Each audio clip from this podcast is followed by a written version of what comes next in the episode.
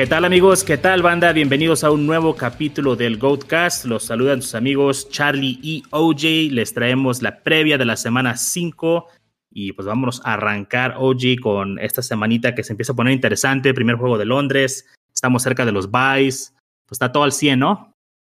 Sí, la última semana de buys, perdón, sin buys. Y se empieza, es donde se pone bien interesante la habilidad de manejar equipos. Es donde realmente empieza a, mover los rosters y a ver qué tan buen GM eres con, con los equipos. Pues uh, vámonos de lleno con las previas. En Night Football, que tenemos a los LA Rams contra los Seattle. ¿Qué línea tenemos para este juego? El over-under es de 54 y Rams es favorito por 7, aunque sea en Seattle el juego. Ok. Uh, pues bien, los Rams sabemos que han tenido muy buen desempeño en la ofensiva con Stafford y Cooper Cup, así que de estos no los tenemos que mencionar mucho. Uh, ¿Qué pasa con Henderson? Eh, ¿Crees que ya esté al 100, está limitado, está en un timeshare? Creo que si está sano hay que alinearlo, ¿no? Dos ahí medio. Sí, definitivamente. A pesar de que en la semana 4 venía de descansar por lesión, pues su carga de juego fue bastante buena. Estuvo 90% de los snaps en el juego va para adentro. La defensa de Seattle yo creo que no detiene, pero ni a los niños de ponis, ¿no? Entonces va para adentro Henderson. Oye, vamos a hablar un poco de Robert Woods. Ah, ya la semana pasada pudo anotar, tuvo un poquito mejor desempeño, más que nada por el touchdown, pero bueno, yo estoy preocupado por él. Tengo Woods en varias ligas, era de mis targets favoritos en los drafts. ¿Qué hacemos, güey? ¿Lo esperamos o ya, ya nos empezamos a preocupar? ¿Crees que Van Jefferson le esté comiendo el mandado o simplemente es un bromance entre Stafford y Cup lo que está pasando acá? Creo que a Woods hay que esperarlo en la banca. Obviamente, si alguien te lo compra a un precio razonable, no malbaratándolo, se puede ir, pero todavía tengo expectativas bajas de él. Sí se ve ya muy marcada la preferencia por Cup. recuerdo que en una de las previas te dije que iba subiendo por un target por juego, los targets que ha estado recibiendo Cobb, pues increíblemente sigue la tendencia. Lleva 11, 10, 11, 12, 13 la pasada. Y si bien Jefferson, Van Jefferson no creo que le esté comiendo el mandado porque los veo muy parejos. Ambos tuvieron seis targets esta semana y la anterior. Creo que eh, es más un asunto de la lectura de Stafford. Y pues eso yo lo veo todavía. Woods por ahí, si tienes problemas en un flex, mételo. Y para los buys, pues es más que utilizable, así que no lo vayan a tirar. Pero yo ahorita lo alinearía con bajas expectativas. Sí, para mí es un flex, o sea, un, fuera de los primeros 24 wide receivers, pero creo que sigue siendo un flex y pues siempre con la posibilidad de que explote esta ofensiva y se encuentre por ahí un touchdown, pero, o sea, ya nada más aunque me dé un juego cumplidor dentro de nuestros rangos, ya con eso me basta. Van Jefferson, si bien está teniendo más participación, pienso que aún le falta, ¿no? No, no está ahí todavía esa relación. Tal vez le pueda ganar después el, puesto, pero no ahorita. Creo que ahorita está Wood seguro. Para mí es un flex. Y Tyler Higby, pues dentro de los pocos tight ends que, que hay, pues es alineable, ¿no? Y esperar a ver si lo utilizan. Sí, y sobre todo porque es favorable el match para toda la ofensiva de Rams se espera que también la ofensiva de Seahawks sea capaz de anotar y pues estamos apostando a que Higby mantenga sus cinco o seis targets, por ahí un touchdown y brinca los doble, el doble dígito, entonces ya te ayuda, ¿no? En el caso de Seattle, evidentemente Russell Wilson, pues lo vamos a alinear, no, no hay dudas ahí. DK Metcalf y Tyler Lockett, a medida de que estén sanos, también pienso que los tenemos que alinear. No he visto ya informes acerca de ellos en cuestión de, lesión. Uh, pero de quien sí he visto es de Chris Carson, ¿no? Que tuvo por ahí una lesión, creo que en el cuello. Eh, vaya, si está activo, pues lo vas a alinear, pero en caso de que no, o si lo tienes en tu alineación, hay que ir por Alex Collins, ¿no? Si, si es que todavía está disponible en tu liga. Sí, absolutamente. Si no lo tomaron en waivers, vayan y levántenlo ahorita mismo. Sí, en los últimos dos juegos, Alex Collins tuvo 36 snaps en total, 14 toques de balón, 86 yardas y un touchdown. Entonces es un jugador capaz de producir algo, sobre todo en, casos de emergencia. También, pues, si están flacos en la posición y pueden ah, tirar a un jugador, creo que les sirve más, por lo menos para esta semana, tener a Collins en la banca y listo para alinearse uh, que a Carson. Ahora, hay que estar muy pendientes porque como es el juego del jueves, como siempre les recomendamos, no es la excepción, pongan a los jugadores no en el flex, Woods digo que es un flex, pero hay que alinearlo como wide receiver para poder tener la flexibilidad después. Y vaya, si, si llega el momento del juego y Carson sí sale a jugar y no utilizas a Collins, pues ya lo tiras y no pasa nada. Y es el escenario perfecto, por ejemplo, para tirar al kicker en ligas estándar, digamos, en cuanto a alineación. Y si no utilizaste a Collins, pues ya recuperas tu kicker el viernes o el sábado con tranquilidad. ¿no? La goatsigna. Tirar tu kicker, tirar tu defensa, ir por un jugador adicional y ya el domingo en la mañana ahí recoges algo de lo que queda libre, ¿no? De kickers y, defensas que generalmente abundan. Bien, ah, pues bueno, creo que de este partido no hay mucho más que decir. Esperamos que sea un buen juego. Y bueno, el juego que sigue es en Londres, los New York Giants contra Atlanta. Es como si fueran jueves, güey. La misma cosa. Alinea a tus jugadores en las posiciones nominales, los running backs on the running backs, wide receivers on the wide receivers, porque hay que tener la flexibilidad para los juegos de después. Oye, ¿qué línea tenemos para este Jets contra Falcons? 46 over-under y Falcons favoritos por 3. Me, me, llama un poco la atención que esté tan baja la línea, ¿no? Porque no se, no se destacan por ser defensas muy buenas, muy sólidas. Bueno, ni ofensivas tampoco, realmente. Entonces. sí, me falta ah, ese lado de la ecuación. sí, bueno, Zach Wilson, Matt Ryan han estado batallando mucho uh, por cuestiones muy diferentes. Yo creo que si estás jugando en ligas de un solo quarterback con dos equipos, no vas a alinear a ninguno de estos dos. Creo que Ah, hay que buscar otro tipo de, opciones, sobre todo si estás streameando, este, hasta Daniel Jones incluso me parece una mejor opción, Jacoby Brissett, aunque vaya contra Tampa, creo que lo que te da con los pies uh, corriendo es mejor. Estos dos son inalineables para mí. ¿Para ti? Sí, Zach Wilson yo no lo tocaría prácticamente en todo el año, a menos que fuera una situación muy específica en ligas de un coreback. Y Matt Ryan, pues si bien el partido pasado mostró cierta mejoría y esperemos continúe, ¿verdad? Por el bien de, todos nuestros assets fantasy ahí en Falcons, especialmente Mike Davis, ja. Este, eh, estos juegos de Londres típicamente son raros, ¿no, Charlie? O sea, les hace, le hace daño a los equipos de, viajar al otro lado del charco. obviamente el jet lag, todo el asunto del viaje, la logística, sacarlos de su rutina. Muchas cosas y, no es lo que uno espera, la verdad. Pues que son, o sea, tiene una rutina, semana a semana, y, de repente esta semana se les voltea a los dos equipos, generalmente cuando pues, un, equipo viaja desde el West Coast a jugar a Nueva York, Filadelfia, Miami, siempre se dice, oh, es que para ellos el cambio es lo mismo, básicamente, pero para los dos equipos. Entonces, van a andar ahí adormilados quizá, y pues bueno, tal vez eso también merma ahí los puntos a la ofensiva. Oye, los running backs. Ah, tenemos a Michael Carter por el lado de los Jets, tenemos a Mike Davis y a Cordero Patterson por los Falcons. Ah, si tuviera que darle mi voto de confianza a alguno de estos tres, evidentemente sería mi cuate Cordero Patterson, que sabes que lo, sigo y lo apoyo mucho. Uh, Mike Davis no lo alinearía y Michael Carter va a la alza, si bien no es una ofensiva explosiva, pero poco a poco ha ido ganándose ese backfield, ¿no?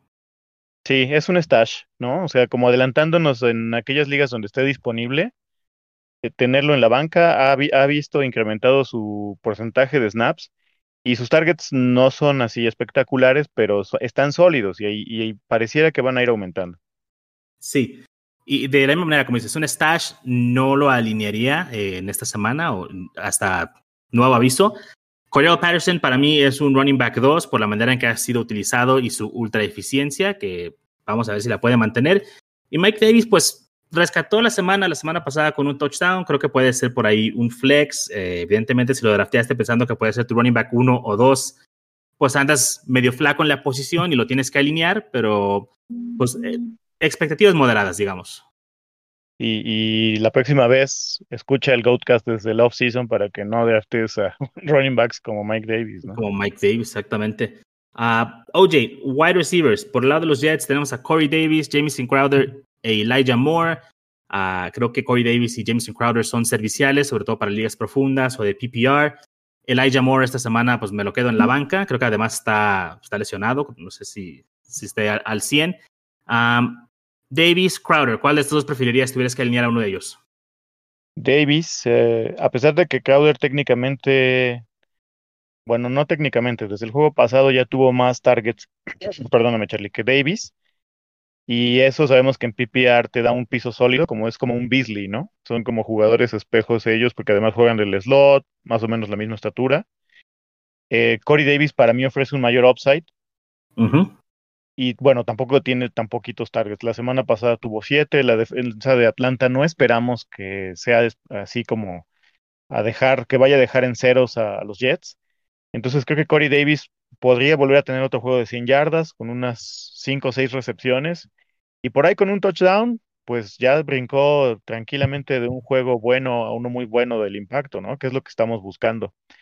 Crowder tiene piso sólido, pero veo difícil que se mantenga. A la expectativa de ver qué pasa con Ilaya, ¿no? Porque estuvo fuera la semana pasada por este asunto de la contusión cerebral pero lo más probable es que sí juegue para este partido. Entonces, por ahí lo empiezan a meter y el pagano pues va a ser Crowder porque juegan en el mismo puesto. Sí, eh, para mí no es alguien que buscaría alinear a Crowder ni a Moore, ni, ninguno de los dos. Creo que el, caso de Crowder pues tuvo un gran juego la semana pasada, pero no podemos perseguir esos puntos. Ese juego ya pasó. Uh, creo que viendo hacia adelante, Corey Davis es el que es más servicial y pues bueno, la defensa de Atlanta es el número 25, 26 en contra de los wide receivers creo que también puede ser una buena opción para un flex. Así es, Charlie. Por el lado de Atlanta, Calvin Ridley y Kyle Pitts, ¿no? Los únicos dos uh, pass catchers que queremos tener. Sí. Sí, sí, sí. Ahora, sé que Pitts ha batallado. Sí, los demás suyan. Y sé que Pitts ha batallado, pero pues, igual gastaste un pick alto en él eh, dentro de los tight ends.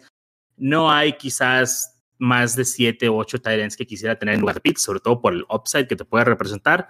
Hay que seguirlo alineando y tener paciencia con él.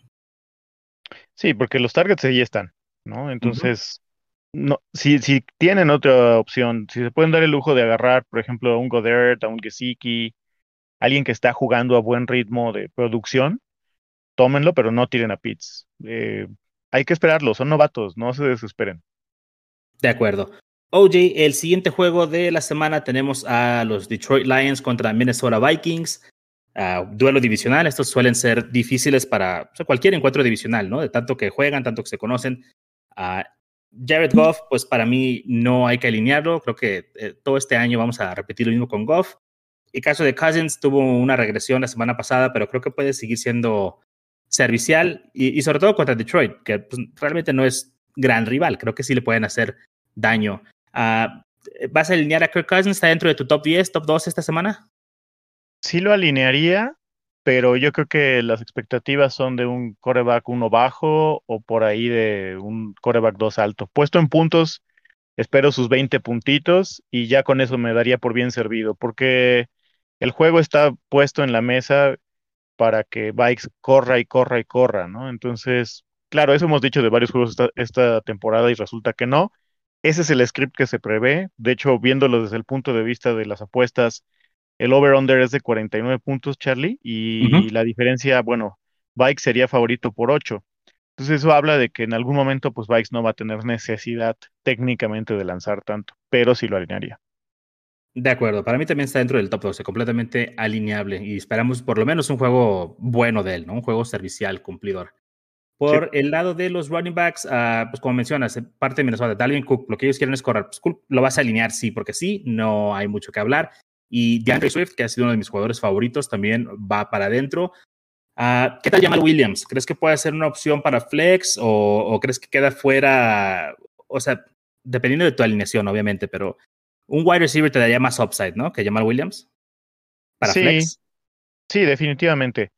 Quizá es una buena opción para running back 2, para esos equipos que andan flacos. Las lesiones, honestamente, han estado a la orden del día en running backs, como todos los años, Charlie.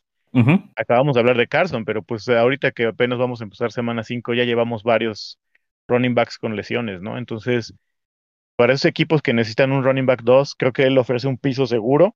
De flex no lo metería tanto porque como tú bien dijiste, puedes tener por ahí un wide receiver que te dé una mayor probabilidad de anotar unos 20 puntos y con eso ganas más que teniéndolo a él ahí limitando tu flex, ¿no?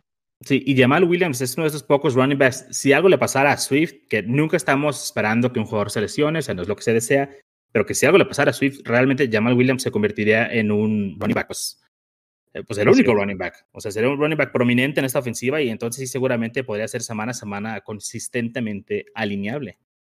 Al menos ah, tendría el volumen, sin duda. Sí, por lo menos volumen. Ahora, ¿quiénes no son alineables? Pues de Detroit, los wide receivers. No importa cómo te llames, Khalif Raymond, Amon Racine Brown, Tyrell, no importa. O sea, es difícil decir voy a alinear a un wide receiver de los Lions y decirlo con confianza o, decirlo con algún tipo de seguridad.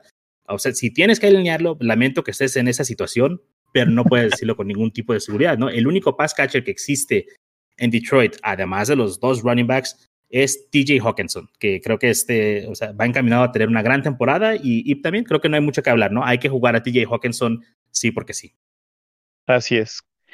Los, los, los wide receivers de Lions podría, podrían ser un, un este, volado que si te quieres aventar en un flex como los que hemos dicho de patados de ahogado, a lo mejor te lo puedes aventar porque la, la defensa de Bikes da muchas ventajas, van a tener que lanzar y es en un ambiente controlado porque es en un domo, ¿no?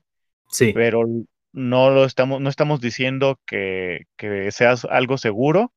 Puede ser que metas a Saint Brown y no le vuelvan a pasar los ocho targets que le dieron la semana pasada, que regrese Sifus al protagonismo, o que sea Raymond otra vez. Entonces, es un literalmente un, una patada de ahogado. Sí, no, es súper difícil poder meter alguno de estos. Si tuvieras que hacerlo, yo pienso que Sifus, ¿no? Es el que tal vez mejor upset te podría ofrecer. O, Raymond, cualquiera de esos dos. Ok, por el lado de Minnesota, OJ, Jefferson y Thielen, platícame un poquito de ellos. ¿Qué onda? No, pues son absolutamente alineables, ¿no? Justin Jefferson, poco podemos agregar de él porque tiene una eficiencia increíble, tiene volumen y talento, entonces se alinea. Y Thielen, pues sabemos que es como el pollo de, de, de Kirk Cousins en cuanto entran a la yarda 20 del rival, ¿no? Sí. Entonces los dos van para adentro y pues ya, párale de contar. KJ Osborne ha tenido targets, pero obviamente no es el arma principal. Creo que se vuelve algo similar como si fuera uno de los wide receivers de Lions. Y aquí se limita mucho porque no esperamos que, que Bikes tenga que lanzar tanto, ¿no? De acuerdo. Y por último, el end, uh, Tyler Conklin, pues creo que es una de esas uh, jugadas desesperadas, ¿no? Uno de esos que, como dijo Wilmar el otro día del podcast, metes a muchos de estos Tyrants en, en, una bolsa y sacas el que sea y da lo mismo, ¿no? Da lo mismo si agarras a, Conklin, a que si agarras quizá a, déjate nombre algunos que para mí son los mismos, Hoopers, exactamente, a, que te pueden dar una producción a lo mejor sí de, de Tyrant 1, pero te pueden dar una producción también de cero, ¿no? De Hunter Henry, Cameron Braid, Zach Ertz, todos estos jugadores, eh, da lo mismo cuál, con cuál te vayas. Creo que si no es a Noah Fant, Higby, Dalton Schultz, o sea que como ese segundo tier de wide receivers realmente da lo mismo. Entonces, ahí hagan sus ajustes de manera apropiada. Creo que no hay que confiar tanto en, Conklin. Así es. OJ, New Orleans Saints contra Washington Football Team. ¿Qué línea tenemos para este juego? Es una línea increíblemente baja a mi gusto, Charlie. 44 de over-under. Y aunque no lo creas, Saints es favorito para ganarle a Washington allá en, en DC. ¿Regresa Breeze o, por qué? No, no, no, no, entiendo esa línea. No entiendo esa línea, pero bueno. Winston y Heineke, creo que mm, tal vez si tuviera que alinear a estos dos, Heineke lo alinearía con un poquito más de, de, confianza por lo que nos ha demostrado. Winston, eh, esperaba más de él, ¿eh? la, verdad es que estoy muy decepcionado de lo que he visto de, de Winston y pues está afectando toda la ofensiva de New, de New Orleans. Realmente se puede resumir el equipo de, de, Nueva Orleans con no alinea a nadie que no se llame Alvin Camara. ¿No? Sí, de, completamente de acuerdo. Y, y bueno, Tyson Hill anotó más puntos fantasy la semana pasada contra Giants que James Winston. Me da la impresión de que Peyton los tiene muy amarrados, ¿no? Como que le tiene miedo a que, a que Jamie se vuelva loco y empiece a tirar intercepciones. Y honestamente no creo que si le da la libertad de lanzar, no pueda hacer uso de las armas que tenga, por muy limitadas que éstas sean. Y eso lo puedes ver en el puro hecho de que la semana pasada fue la primera ocasión en su carrera profesional que Camara tuvo cero targets, ni un solo target. Entonces, me da la impresión que Peyton está siendo demasiado precavido con, con el esquema ofensivo que está planteando. Pues si va a estar planteando así el juego, debería de meter mejor a Tyson Hill, la verdad. O sea, creo que le beneficia más tener a Hill no para Fantasy, no para nosotros, pero para él le beneficia más tener a Hill de quarterback que a James Winston, ¿no? Si van a estar jugando así. Es la peor defensa Washington en contra del, del, del quarterback, pero o sea, no podemos esperar nada. Entonces, si van, si van a soltar el brazo, tiene que ser en este juego. Y si no, yo creo que deberían darle ya las riendas a, a Taysom Hill, ¿no? A lo mejor en contra de lo que hubiéramos pensado anteriormente. Uh, Nueva Orleans sí es una buena defensa en contra de, del quarterback, entonces Heineke creo que no lo alinearía. Si tuviera que alinear uno de estos dos, como mencioné antes, sería Heineke, pero preferible no, no tener que hacerlo. Uh, Antonio Gibson, Terry McLaurin van para adentro. ¿Alguien más que se pueda utilizar de Washington? Pues quizá eh, Ricky Seals Jones en un tiro desesperado por tight end, sobre todo en estas ligas de tight end Ese ni siquiera se mete a la bolsa de tight ends que dijimos hace rato, güey. O sea, ese ni siquiera entra a la bolsa. Lo que pasa es que sabes que, que Logan Thomas está lesionado y es probable que no juegue. Pues sí, sí, pero, pero hay creo que otras opciones mejores que Ricky Seals Jones, en, mi opinión. Uh, me interesaría más saber qué, qué opinas de Curtis Samuel. Híjole, fíjate que volví a ver este Curtis Samuel de Panthers previo a la llegada de Matt Rule y Brady al staff de cocheo, que era como muy subutilizado, ¿no? Estas rutas muy cortitas, este, air yards muy, muy apenitas pasando la línea de scrimmage. Eh, al menos es bueno por él que ya haya regresado a la actividad, que no haya ninguna recaída en cuanto a la lesión muscular que tuvo, pero no me entusiasma mucho ni siquiera para hacer stash, ¿no? O sea, entonces a la banca o, a, waivers o qué onda.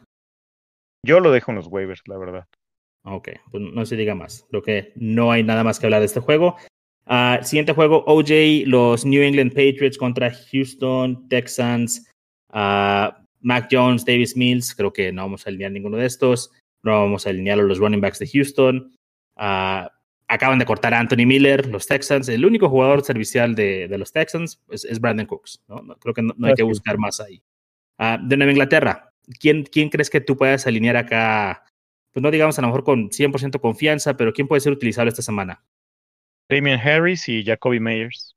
Son todos. Y por ahí un tiro desesperado, Brandon Bolden, porque ya hemos visto que se conjugó la tendencia de Belichick y de McDaniels de siempre utilizar a sus pass catchers que son de, viniendo del backfield, tipo James White, con la habilidad de Mac Jones de hacerlo, o la tendencia de él de buscar a los running backs, ¿no? Como válvulas de escape o en las mismas rutas cortas. Y Brandon Bolden, eh, ante la lesión de James White, se vuelve una opción con un piso relativamente seguro que te puede ayudar por ahí a sacar un partido. Yo saqué creo que dos ligas en la semana pasada gracias a él. Eh, pero con unas expectativas muy bajas, ¿no? Creo que aquí debería, el, mayor beneficiado debería ser Damian Harris y creo que Jacoby, pero Jacoby no anota, entonces también con un piso bajito. Sí, fíjate que en el caso de Brandon Bolden, mm, yo sí levanté en, ligas profundas, cuestiones de necesidad, pero realmente, pues la expectativa es baja, ¿no? Yo pienso que igual preferiría tener, por ejemplo, a Jeremy McNichols de Tennessee, porque presenta el upside de que puede tener más volumen en caso de que quieran dar un descanso a, Derek Henry y esos game scripts, o en caso de lesión, eh, tal vez eh, definitivamente Kenneth Gainwell, que a lo mejor ya está en todas sus ligas en rosters, pero Brandon Bolden sí tenemos que moderar expectativas. No es, bueno, sí es el reemplazo directo de James White, el jugador, no es el reemplazo de James White, la producción. Entonces hay que tener esa, eso en mente, ¿no? Cuando lo estemos alineando. Sí, sin duda. Hunter Henry, John Smith, esos sí van a la bolsa, ¿no? De Titans. El que saques de ahí no sabes ni qué te van a dar, pero lo metes. Sí, de acuerdo. O sea, prefiero a cualquiera de esos dos que a Ricky Seals Jones. OJ, creo que sí exageraste, güey, con, con Ricky Seals Jones. El, por ahí donde anote un touchdown lo voy a cantar como los que cantan las lesiones, ¿no? Sí, va a ser, va a ser un, un, un vidente, un gurú, un, un iluminado. dijera una chicharronera, ¿no? Sí, sí, sí, sí, un saludito para, para Jaso. Oye, uh, oye, siguiente juego, este de New England y Houston, pues no hay mucho que analizarle ahí.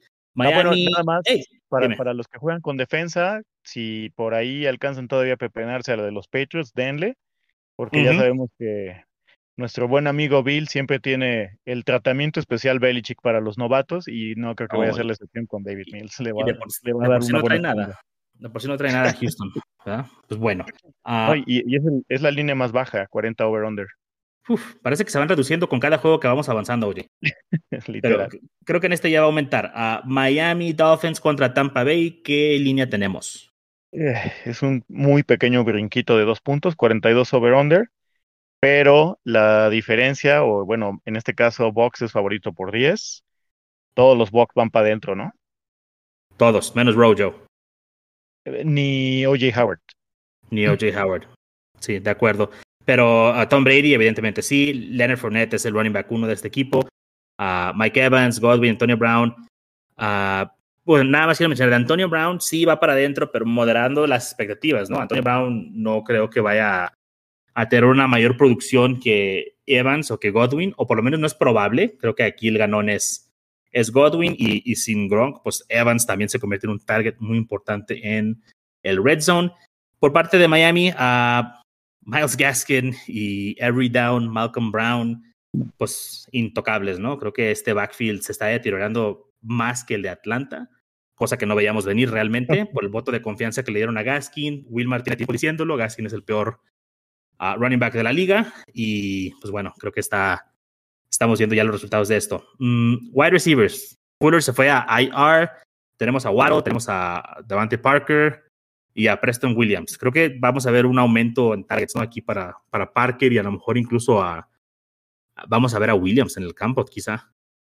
Sí, yo esperaría que busque un poco más a, Waddle. Eh, ahorita está Jacoby Brissett por la lesión de, de Tua y lo ha buscado consistentemente en los dos partidos anteriores, entonces yo supongo que va a seguir esa tendencia y aparte es el único lugar por donde puede atacar a Box, ¿no? Que además pues va a estar arriba del marcador pues por puro volumen, puro garbage time.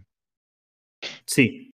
Y el otro jugador que también es eh, ha sido muy taqueteado por Brissett es Gesicki, ¿no? Que realmente ha tenido un resurgimiento con este quarterback que pues, estaba ya en el olvido con, con Tua.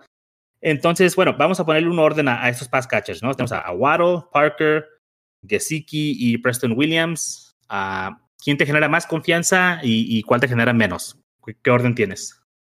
Creo que iría por el tight end, que es Gesicki, porque tiene la capacidad atlética de competir un poco más con la defensa de, de Box, y después pondría a Waddle, porque usualmente eh, genera más separación que Parker. Y Parker, pues, es la eterna promesa, ¿no? Yo honestamente creo que ya es este tipo de jugadores del que me, me cansé de confiar en él y ya prefiero no verlo ni pintura. Sí, estoy de acuerdo. Jalen Waddle y ah, para mí Parker están muy cercanos, ah, pero sí hay muchos jugadores que creo que preferiría tener eh, e, en lugar de Parker, ¿no? Este Waddle por lo menos siento que tiene el upside de que es muy explosivo y en cualquier momento te arranca un jugador, pero, o sea, incluso prefiero tener a Michael Pittman que a Davante Parker. Y no sé si eso sea un hot take o si realmente todos lo ven así, pero o sea, Jacoby Myers, o sea, por supuesto. Eh, hasta Emmanuel Sanders creo que presenta mayor upside que uh, Davante Parker. Pero, pues bueno, si, lo tienes, creo que eso la oportunidad es ahora, ¿no? Sobre todo ya sin Will Fuller. Sí. Ok, ¿algo más que mencionar de este juego, OJ? Pues otra vez más, yendo al punto de las defensas, eh, jueguen a los Bucks con toda confianza. Ok, de acuerdo. Ah, Green Bay Packers contra Cincinnati Bengals. ¿Cuál es la línea aquí, OJ? Es la más, ah, no, es la segunda más alta que vamos a hablar el día de hoy, 51 over-under. Eh, favoritos los Packers de visita por tres puntos. Ok, muy bien. Ah, pues Aaron Rodgers, Aaron Jones, Devante Adams, estos van para adentro, lo sabemos. Por el lado de Cincinnati, ah, los wide receivers van para adentro. Chase, Higgins, si ya regresa con toda confianza, yo lo voy a alinear, no pasa nada. Uh, los que están en la cuerda floja en cuestión de alineación, ya sea por eh, el match o sea por lesión, Joe Mixon. Estar monitoreando a Joe Mixon, ¿no? Mira, Charlie, yo a Mixon la verdad es que no lo no veo que juegue esta semana por cómo fue la lesión. Y si tuviera que jugar a la desesperada, quizá metería a Pirine o a Chris Evans, dependiendo de, de, lo que digan los beat writers ahí en Cincinnati, ¿no? Pero lo veo muy arriesgado cualquiera de ellos dos ahorita. Para mí creo que no sería como que un reemplazo directo, o sea, yo no iría por ninguno de estos dos. Creo que si de por sí es un equipo que lo que le gusta hacer es pasar el balón, o sea, creo que sin Mixon va a ser incluso más pass heavy esta ofensiva. Yo no alinearía, bueno, mencionaste caso desesperado, a lo mejor en un caso esperado, pues si tienes que a, huevo tener que alinear un running back y tienes uno de estos, pues sí. Pero preferiría no tener que hacerlo, ¿no? Este, si no juega Mixon, no quiero a ningún corredor de los Bengals. A... Y Joe Burrow, o sea, la semana de la semana esta que acaba de terminar, ¿no? Creo que el domingo o el lunes, que estabas comparando los targets que tuvo eh, Nick Westbrook en Titans.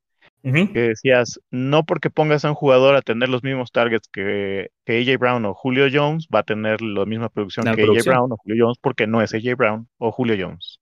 Exactamente. Y aquí aplica la misma lógica, ¿no? Sí, o sea, no porque tenga las mismas oportunidades de JP Ryan, no, no te va a dar la producción de Mixon. Entonces, no, yo, yo trataría de, de no alinear. Yo te iba a decir, en el caso de Burrow, ah, pues evidentemente si va a ser un juego tan eh, pass heavy, pues tiene que ser alineable, ¿no? O sea, creo que este partido para Burrow, si bien mm, no decir, ah, es favorable a jugador matón de la semana, creo que este puede entregar un partido servicial. ¿Tú qué crees?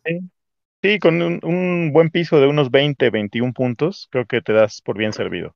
Sí, y por último, los tight ends, Robert Tanyan, eh, me estoy empezando a desesperar con él, pero es lo que pasa con muchos tight ends, ¿no? O sea, un partido te da un touchdown, dos touchdowns, o con tres recepciones, y otro partido no hace nada, aunque tenga la mayor cantidad de, de targets en su carrera. Pues lo tengo que aguantar. Y, y, si ustedes lo tienen en sus equipos, también lo tienen que aguantar, de no ser que se encuentren uh, por el único que podría soltarlo es Dawson Knox, pero pues yo pienso que también ese tren ya se fue, ya quien ya está en todas las ligas y hay que aguantarlo.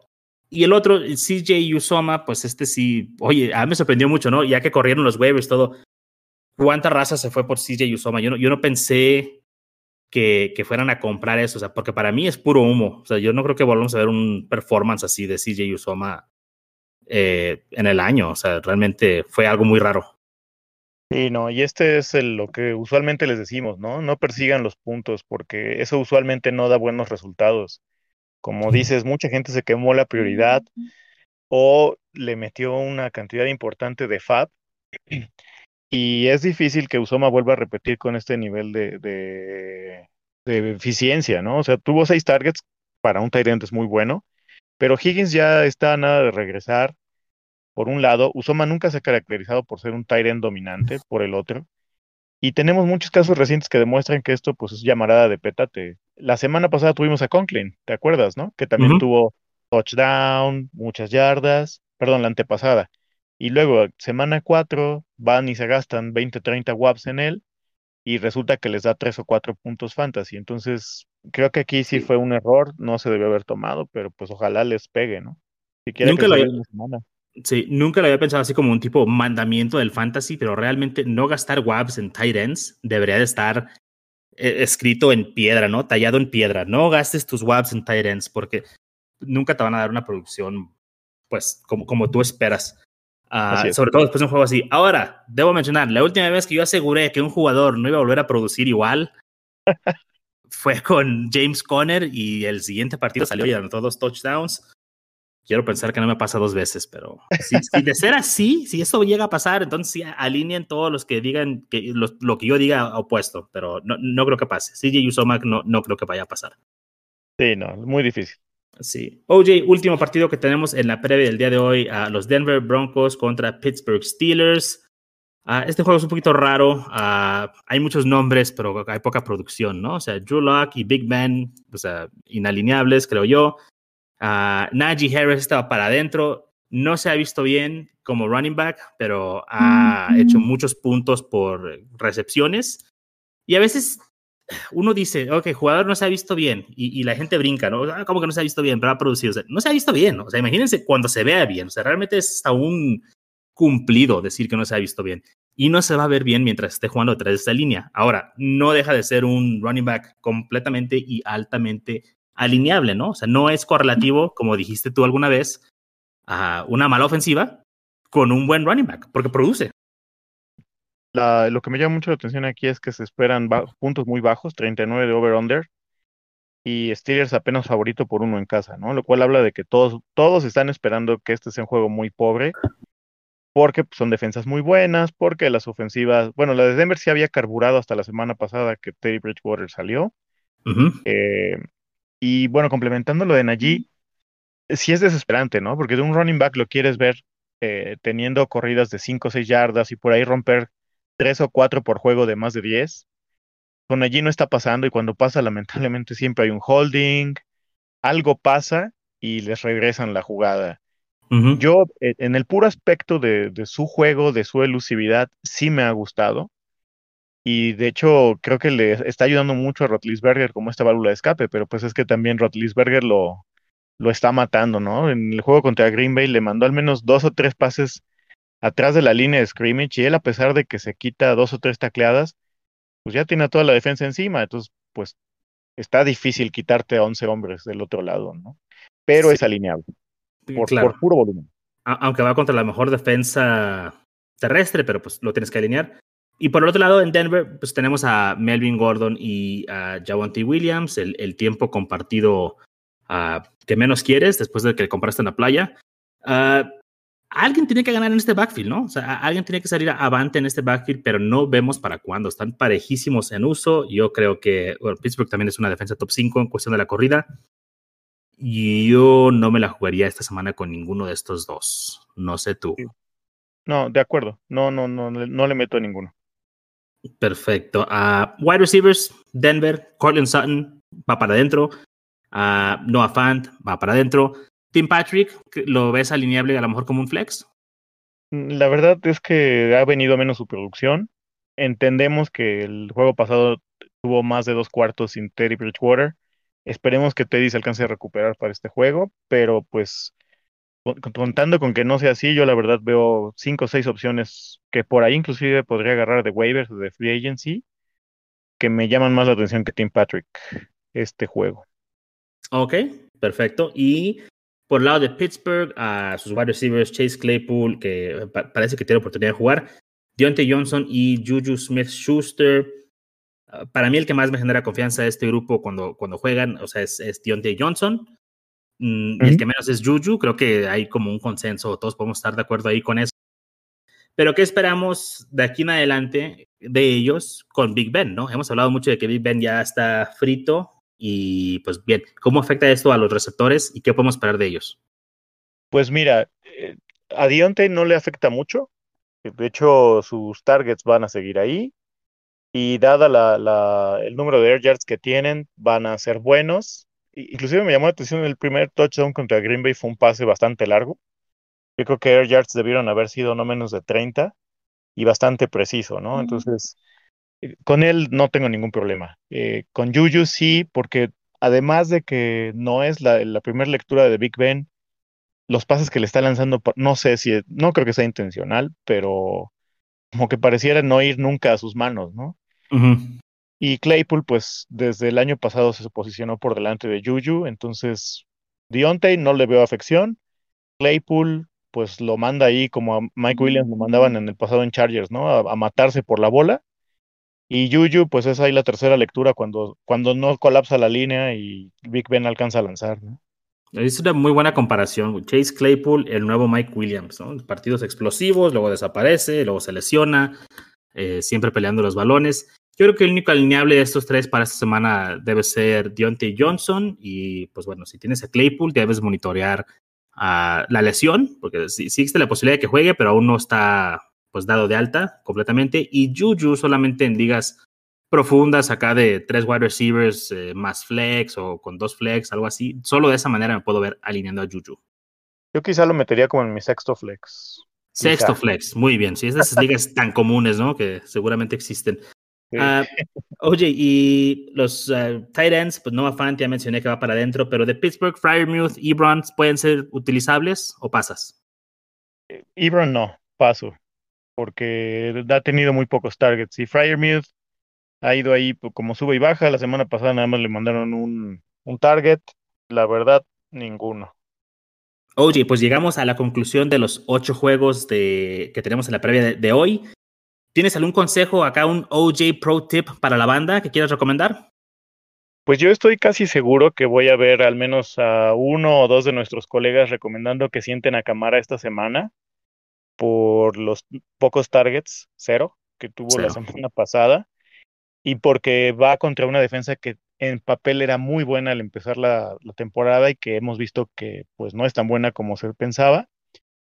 Entonces no vayan a hacerle caso a esa gente. Los stots siempre se inician, siempre, siempre, siempre.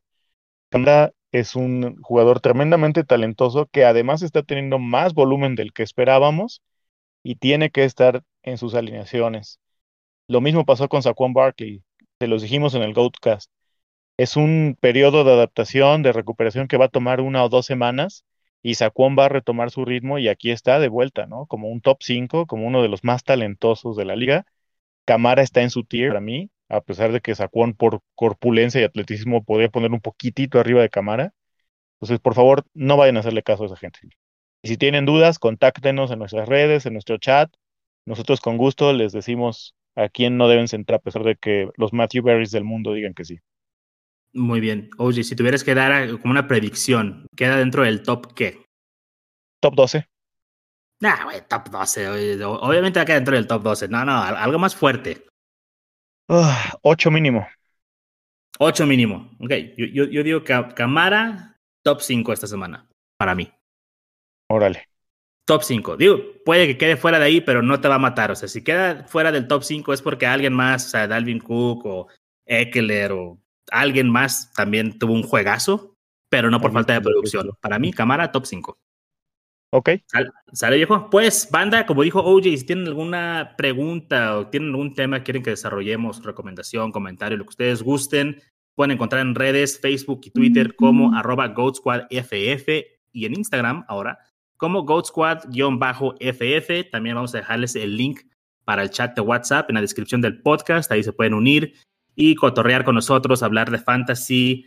Y pues nada, nos gustaría más, ¿no? Que se integraran ahí a, la banda, que siga creciendo la banda del escuadrón y, seguir apoyándolos y ayudándolos con sus ligas.